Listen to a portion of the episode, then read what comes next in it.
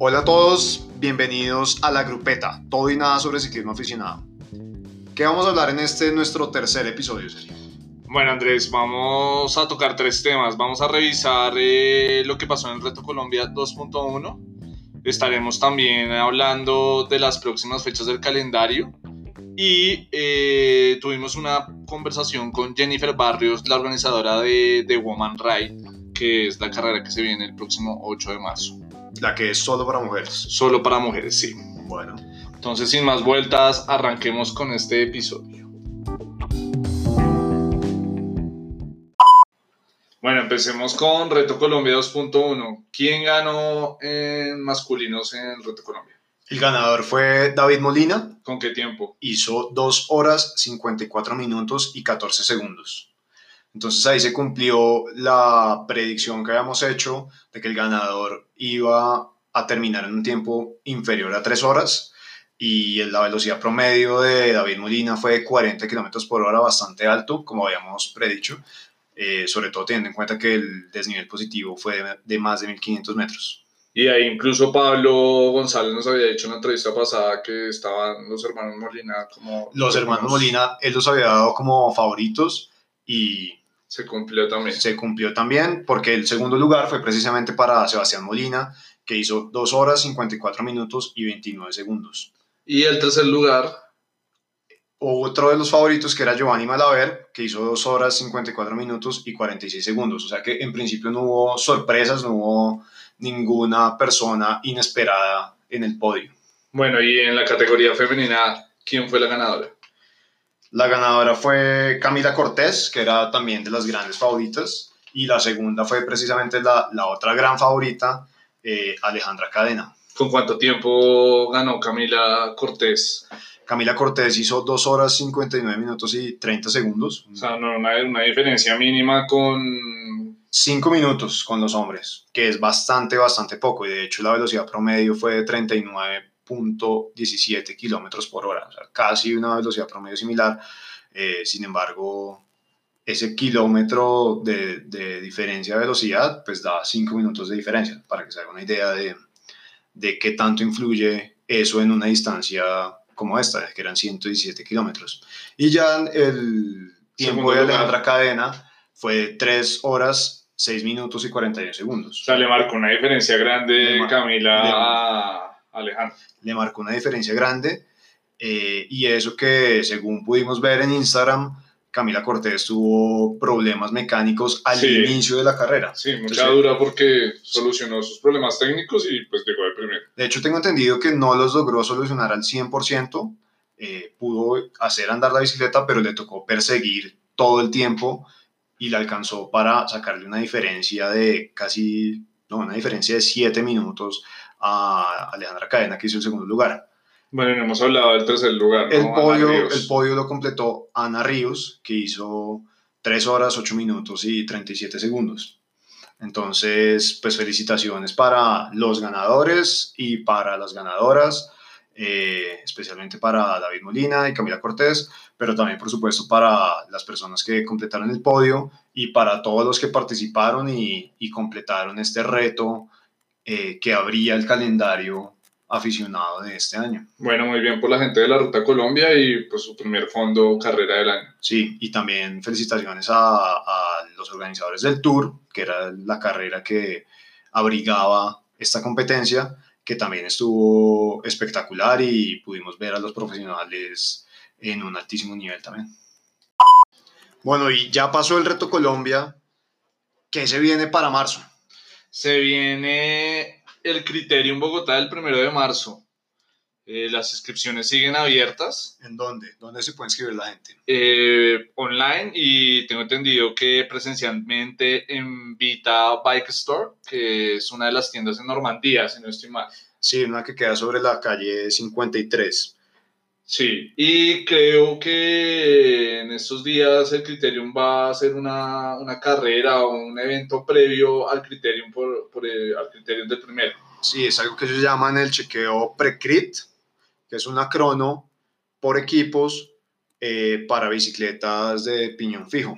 Ok, es entonces, por la autopista norte y es como para calentar motores antes de, de esa carrera, ocho días antes, que ya, ya se nos viene el, el criterio en Bogotá. Ya se viene y justo después del criterio, bueno, nos vamos a saltar el Woman Ride porque tenemos la entrevista en el próximo segmento, pero después se viene el Rat Race el 21 de marzo. El 21 de marzo empiezan las actividades del Rat Race. Ese día hay una charla técnica con los corredores. Eh, según vi, eh, lograron más de 120 inscritos la mayoría extranjeros, pero también gente de acá de Colombia, viene mucha gente de Alemania, Suiza, Estados Unidos. Y va a haber una rodada de apertura. Hay una rodada de apertura el domingo 22, que probablemente sea abierta para que participe no solo los que están inscritos, sino más personas. Y ya el lunes 23, que es festivo. Primera etapa. Es la primera etapa, que son 183 kilómetros desde Bogotá hasta Honda. Ok. Mm, bastante, bastante largo. Bastante larga y exigente. Bueno, y seguimos el marzo 22 con el Gran Fondo de Nueva York.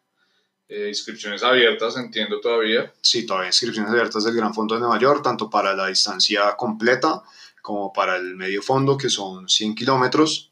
Y eh, publicaron recientemente en el blog de la página del Gran Fondo de Nueva York un artículo que originalmente es de mundobici.co que se llama algo así como cómo subir la cuchilla y no morir en el intento, algo así que es el puerto clásico del Gran Fondo de Nueva York y uno de los puertos también eh, por excelencia en, en Cundinamarca. El artículo bastante recomendado porque tiene unas recomendaciones bien específicas sobre cómo orientar un poco el entrenamiento para, para subir este puerto. Sí, cómo hacer el entrenamiento, cómo hacer la subida el día de la carrera, pero no solo para los que vayan a hacer la carrera, sino cualquier persona que tenga pensado ir a la cuchilla, haya ido antes o no, hay unos tips muy eh, claves y útiles para hacer esa, ese puerto que como ya dijimos es uno de los clásicos y de los más retadores que hay en la sabana de Bogotá. Para los que, los que lo quieran leer o darle una, una revisada, les dejamos el link del artículo en, en la bio de, del episodio.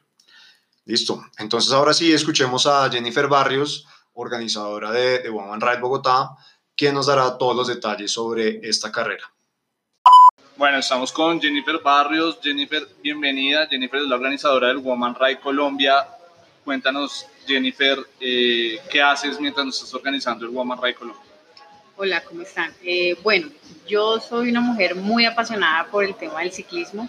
Llevo practicando el ciclismo más de 16 años. Eh, en este momento, pues, estoy, bueno, puedo llamarlo como una adicción. Me encanta, me fascina. Es mi terapia, es todo para mí en este momento siento que el ciclismo es gran parte de mi vida. Ok, Jennifer, ¿y cómo nació tu afición por el ciclismo? Bueno, siempre en la familia hemos sido deportistas y mi papá ha sido ciclista toda la vida. Él nos inculcó desde pequeños el tema del deporte y nos llevó a, a esto como tal. Siempre, siempre fue un ejemplo a seguir, ha sido un ejemplo a seguir. ¿Cómo estás viendo la movida, cómo ha cambiado la movida del ciclismo aficionado de hace 16 años que arrancaste a hoy? Bueno, el cambio ha sido total porque realmente cuando yo inicié a montar en bici, eh, éramos muy poquitas niñas las que, las que montábamos. Eh, yo inicié prácticamente en Pereira, cuando vivía en Pereira inicié haciendo ciclomontañismo. Eh, no éramos muchas, ya después regresamos a vivir acá a Bogotá y empezamos a tomar el tema de la ruta. ahí sí, menos niñas se veían, éramos muy poquitas pero siempre tratamos de participar en diferentes eventos, salidas, rodadas y ya a medida que ha pasado el tiempo, eh, cada vez tú ves más niñas en la ruta, son muchas las que están apasionadas en este deporte y el nivel también de las niñas es altísimo hoy en día. ¿Cómo diste ese paso de montaña a ruta? ¿O por qué lo diste? Bueno, mmm, no sé, siempre, nunca me ha gustado la ruta, siempre me parecía súper chévere la montaña porque uno paisajeaba y todo el cuento. Pero ya cuando tú tomas una bicicleta de ruta y empiezas a sentir, no sé, seguridad, velocidad, eh, no, no sé, fue, me quedé ahí. En este momento ya no hago casi ciclomontañismo porque me gusta mucho la ruta. A mí también me pasa eso y cuando uno monta en montaña como que pierde esa sensación de la velocidad y del desplazamiento Entonces por eso prefiero ruta mil veces antes que montaña, aunque a veces también hago. Bueno, vamos a hacer una serie de preguntas rápidas. Entonces, ¿cuál es tu ruta favorita? Vuelta a Guatavita. Ok. ¿Entrenar sola o en grupo? Las dos, las dos. ¿Qué tipo de ciclista eres? Bueno, yo soy una ciclista amateur. Eh, me fascina gozarme esto. Hago las competencias es por medirme a mí misma, compito conmigo misma. Eh, soy una ciclista apasionada. Okay. Y en cuanto al estilo, ¿cuál es tu fortaleza? ¿Escalar, ir en el plano? En el plano. Me va muy bien en el plano y en la bajada. ¿Cuál es la ciclista que más admiras? Bueno, de admirarlas, admiro a todas porque realmente ver una mujer en bicicleta es, para mí es muy gratificante y es muy lindo porque es un deporte que es muy exigente y muy duro. Entonces es, es muy, o sea, todas son de admirar, pero para mí una persona que muestra toda la disciplina y, y muestra como todo lo esencial que es este deporte es Camila Cortés. Me parece que es una mujer supremamente disciplinada en todo y por eso es, es lo que es y, y ella es única. Por eso ganó el domingo el Reto Colombia. Exactamente, y más todas las que pues le dicen la Queen, porque es de verdad. ¿Otro deporte que practique sus hijas? Bueno, eh, eventualmente hago running, eh, pero más que todo estoy enfocada en el ciclismo. ¿Cómo has visto tú ese rol de las mujeres en, en el ciclismo aficionado en el país? Bueno, en este momento pues ha avanzado mucho, ha evolucionado mucho ese tema porque eh, cada vez las mujeres les llama más la atención este deporte, ven que es un deporte que a pesar de lo fuerte que es, es agradecido, eh, es un contacto directo con la naturaleza, entonces ha tomado un gran auge y en este momento, pues como ustedes se han podido dar cuenta, hay muchas cosas que diseñan para nosotras las mujeres ciclistas, entonces ha tomado una gran fuerza. Empezando por ahí, antes no se conseguían productos específicos para Ni mujeres. Los, empezando por los uniformes, o sea, los uniformes le tocaba a uno con el, la pantaloneta, eh, la misma del hombre, la mujer, pero ya eso evolucionó totalmente. Hoy en día líneas especiales para las niñas, diferentes a los niños, los diseños. Y pues ustedes saben que como mujer eh, uno siempre quiere que le combine todo y que todo esté bonito, entonces hay muchas opciones. Sí, o sea, sientes que el mercado se ha adaptado también a tener eh, fortalecida esa participación femenina. Exacto, y la parte, pues, lo que me decías ahorita, por ejemplo, en el tema deportivo, eh, tú hoy en día ves a mujeres tan fuertes que, como dicen acá, pueden atender divinamente a un hombre. Entonces, eh, el, tema de, el tema de que yo ando más o los hombres, eso acá es cuestión de disciplina y, lo, y tenemos grandes ejemplos, como ustedes ya saben. Entremos ahora sí en materia sobre The Woman Ride. Cuéntanos cómo nace la idea de hacer esta carrera. Bueno, este evento lo nace con el fin de hacerle un homenaje a la mujer, en especial a la mujer ciclista, porque sabemos que hay muchos eventos en los que son mixtos o son masculinos, pero no hay un evento específico para la mujer, y más celebrándole el día de ella. ¿Cuáles son los objetivos que se trazaron para esta edición? Bueno, hacer como siempre una ruta muy bonita, eh, en el que todas las niñas se sientan al agrado de ellas, que se inscriban en una, en una, en una categoría en las que se sientan bien. Eh, las que quieran competir puedan competir, las que quieran disfrutar de la ruta y del paisaje lo puedan disfrutar eh, y poderles celebrar el día como se merecen a todas las mujeres. Perfecto. ¿Hasta cuándo son las inscripciones? Bueno, tenemos inscripciones hasta el 5 de marzo o hasta agotar cupos. ¿Cuántas eh, ciclistas estás esperando? Bueno, estamos más o menos en un promedio de 300 niñas. ¿Y dónde se pueden inscribir o cómo se pueden inscribir? Bueno, se pueden inscribir a través de la página de Strockman o en las tiendas de Strockman o en un link que hemos publicado constantemente en, la, en, en, la, en las redes sociales. ¿Por qué las ciclistas aficionadas deberían participar en The Woman Ride? Porque como mujeres es importante y es chévere medirnos entre nosotras mismas. ¿Cuál es el objetivo de esto? Que vamos a hacer eh, un evento en el que solo sea de nosotros. No aceptamos que los hombres vayan a ayudarles a ellas, ni a ponerles rueda ni nada, sino que ellas puedan medirse con ellas mismas sus límites y medirse contra las demás. Eso me lleva a otra pregunta y es, ¿cómo evitar la injerencia de los hombres en una carrera como esta y por lo tanto en el resultado, por lo que tú dices, a veces van los novios o los esposos y les ponen la rueda. Mira, las mujeres como tal somos muy, estamos como muy pendientes de todas estas cosas y entre nosotras mismas nos cuidamos. Cuando están en un momento de competencia, ellas no van a permitir que ningún hombre se les vaya a poner rueda ni nada de eso. Entre nosotras mismas nos cuidamos. Igual también tenemos personas de la organización que van a estar pendientes de eso para tratar de sacar a los hombres de ahí. O sea, el reglamento impide que eso pase. Sí, claro. Sí, porque no sería justo con las, con, las niñas. Perfecto. eso no quiere decir que si tú vas en un plan de dar la vuelta y quieres que de pronto tu, tu marido te acompañe, que no vas en plan de de competir, puedes ir con él, ¿por qué no? Jennifer, cuéntanos cómo va a ser el recorrido de esta edición 2020 del Woman Ride. Bueno, vamos a tener dos categorías, Woman 100K y Woman 75K. Ambas categorías van a salir del Premium Outlet y van a tomar la, van a tomar la autopista hacia el norte. En Woman 100K vamos a seguir derecho hacia el Cisga, subimos el Cisga, bajamos, hacemos la vuelta en el Round Point eh, como quien va para Macheta, ahí nos devolvemos, volvemos a subir el Cisga, bajamos y cuando vemos la entrada hacia Sesquilé, la tomamos y seguimos hacia Guatavita. Tomamos Guatavita y eh, ya después pasamos Guatavita, subimos el Salitre o Huasquita, bajamos y llegamos nuevamente al Premium Outlet Arauco. Eh, ahí los puntos claves en The Woman 100K sería la subida al Cisga, de ida y la subida al Cisga regreso. Cuando entramos por Sesquilé hacia Guatavita, antes de llegar a Guatavita hay una pequeña subida que se llama El Lavadero, que también hay que tenerla en cuenta. Después vamos a tener un descenso, que es importante siempre eh, mirar que la bicicleta esté en buen estado de frenos y todo, bajar con precaución. Luego eh, vamos a llegar a la parte que es un falso plano. Después del rompón de cuatro esquinas vamos a llegar a un, a un falso plano que es la subida a Huasquita, que son seis kilómetros más o menos. Eh, y ya después bajamos otra vez para, para tomar la vía Sopo y regresar al Premium Outlet.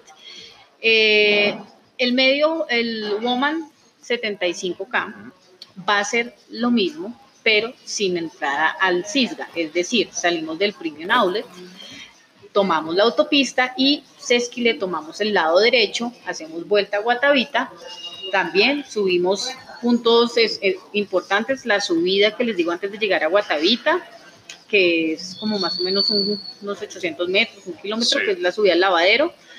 Después bajamos y llegamos hacia la subida del falso plano para Huasquita, bajamos y retornamos otra vez por la vía Sopó al Premium Outlet Arauco.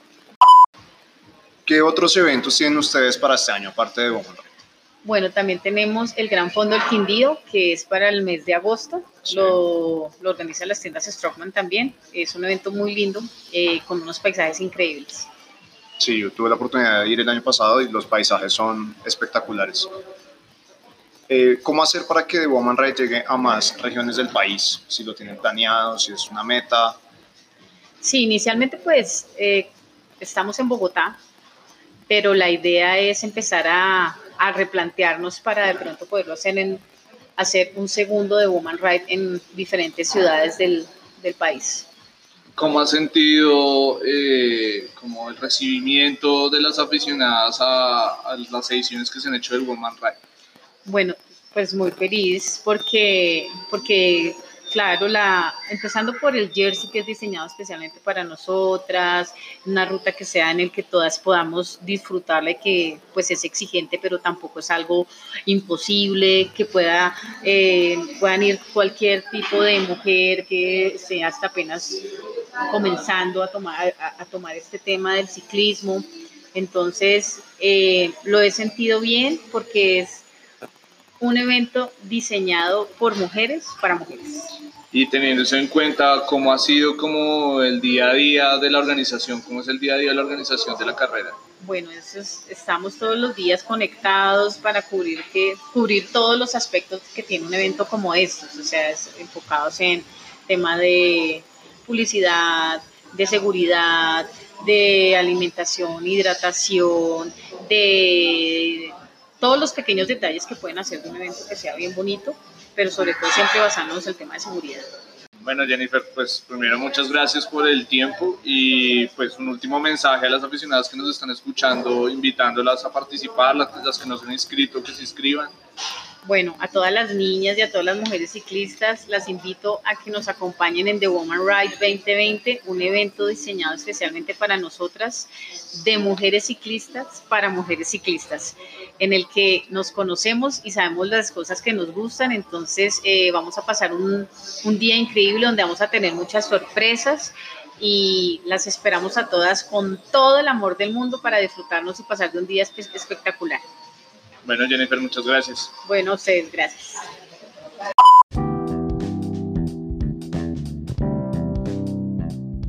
Bueno, esa fue la entrevista con Jennifer Barrios. Eh, muchas gracias a ella por, por el tiempo que le dedicó a, a esta charla. También muchas gracias a la tienda Bicicletas en Strongman en la calle 122. Súper recomendada para todos los aficionados. Oiga, pero espere que usted ya está acabando el capítulo y no podemos irnos sin hablar de Rigo. De Rigo, ¿qué pasa con Rigo? Pues un fenómeno, ¿no? Sacó, sacó, abrió inscripciones y en dos, tres días acabó con todos los cupos. Sí, las inscripciones se abrieron el lunes 17 de febrero y el miércoles al final de la tarde ya no había ni un solo cupo. Entonces es de las carreras más caras del calendario, más costosas impresionante como en, en menos de 72 horas se agotó todo. Creo que es como eh, la experiencia de la organización y como la promesa de, de que la carrera va a ser increíble lo que ha hecho que sea un fenómeno y la gente no, no le importe realmente el costo. El costo sí da como unas señales sobre el mercado, eh, la cantidad de gente que está dispuesta a invertir dinero en una experiencia como esta, se volvió como, como un concierto eh, y creo que no solo se ve la fama de Rigo, sino como usted decía ahorita, al buen nombre que se ha hecho el evento en cuanto a organización, seguridad y pone la vara muy alta Rigo con este, con este evento y también pues eso quiere decir que las expectativas de los aficionados están bastante altas. Y hasta donde entendí, la carrera trascendió y también van a venir, eh, van a haber competidores de, de, fuera de Colombia. Sí, el buen nombre que se ha hecho el Giro de Rigo ha permitido que venga gente de afuera. Vi mucha gente de, de Costa Rica preguntando sobre las inscripciones, pidiendo ayuda para, para inscribirse, para llenar el formulario y demás. Y de otros países de Centroamérica también. También hay otras carreras de, del calendario en las que viene gente de afuera, pero creo que este ha trascendido de manera importante las, las fronteras y le ayuda a Rigo en un plan que tiene, que ojalá lo pueda concretar pronto, que es hacer el Giro de Rigo también fuera de Colombia. Bueno, entonces nada, eh, felicitaciones a, a Rigo y con esto cerramos este episodio. Gracias a todos los que nos están escuchando. No olviden seguirnos en Instagram, arroba la grupeta pod y suscribirse también ahí en el botoncito en la plataforma de podcast que nos estén siguiendo, nos estén escuchando. Bueno, Andrés, gracias. Chao, Serif. Chao, hasta luego. Chao a todos. Chao, que estén bien.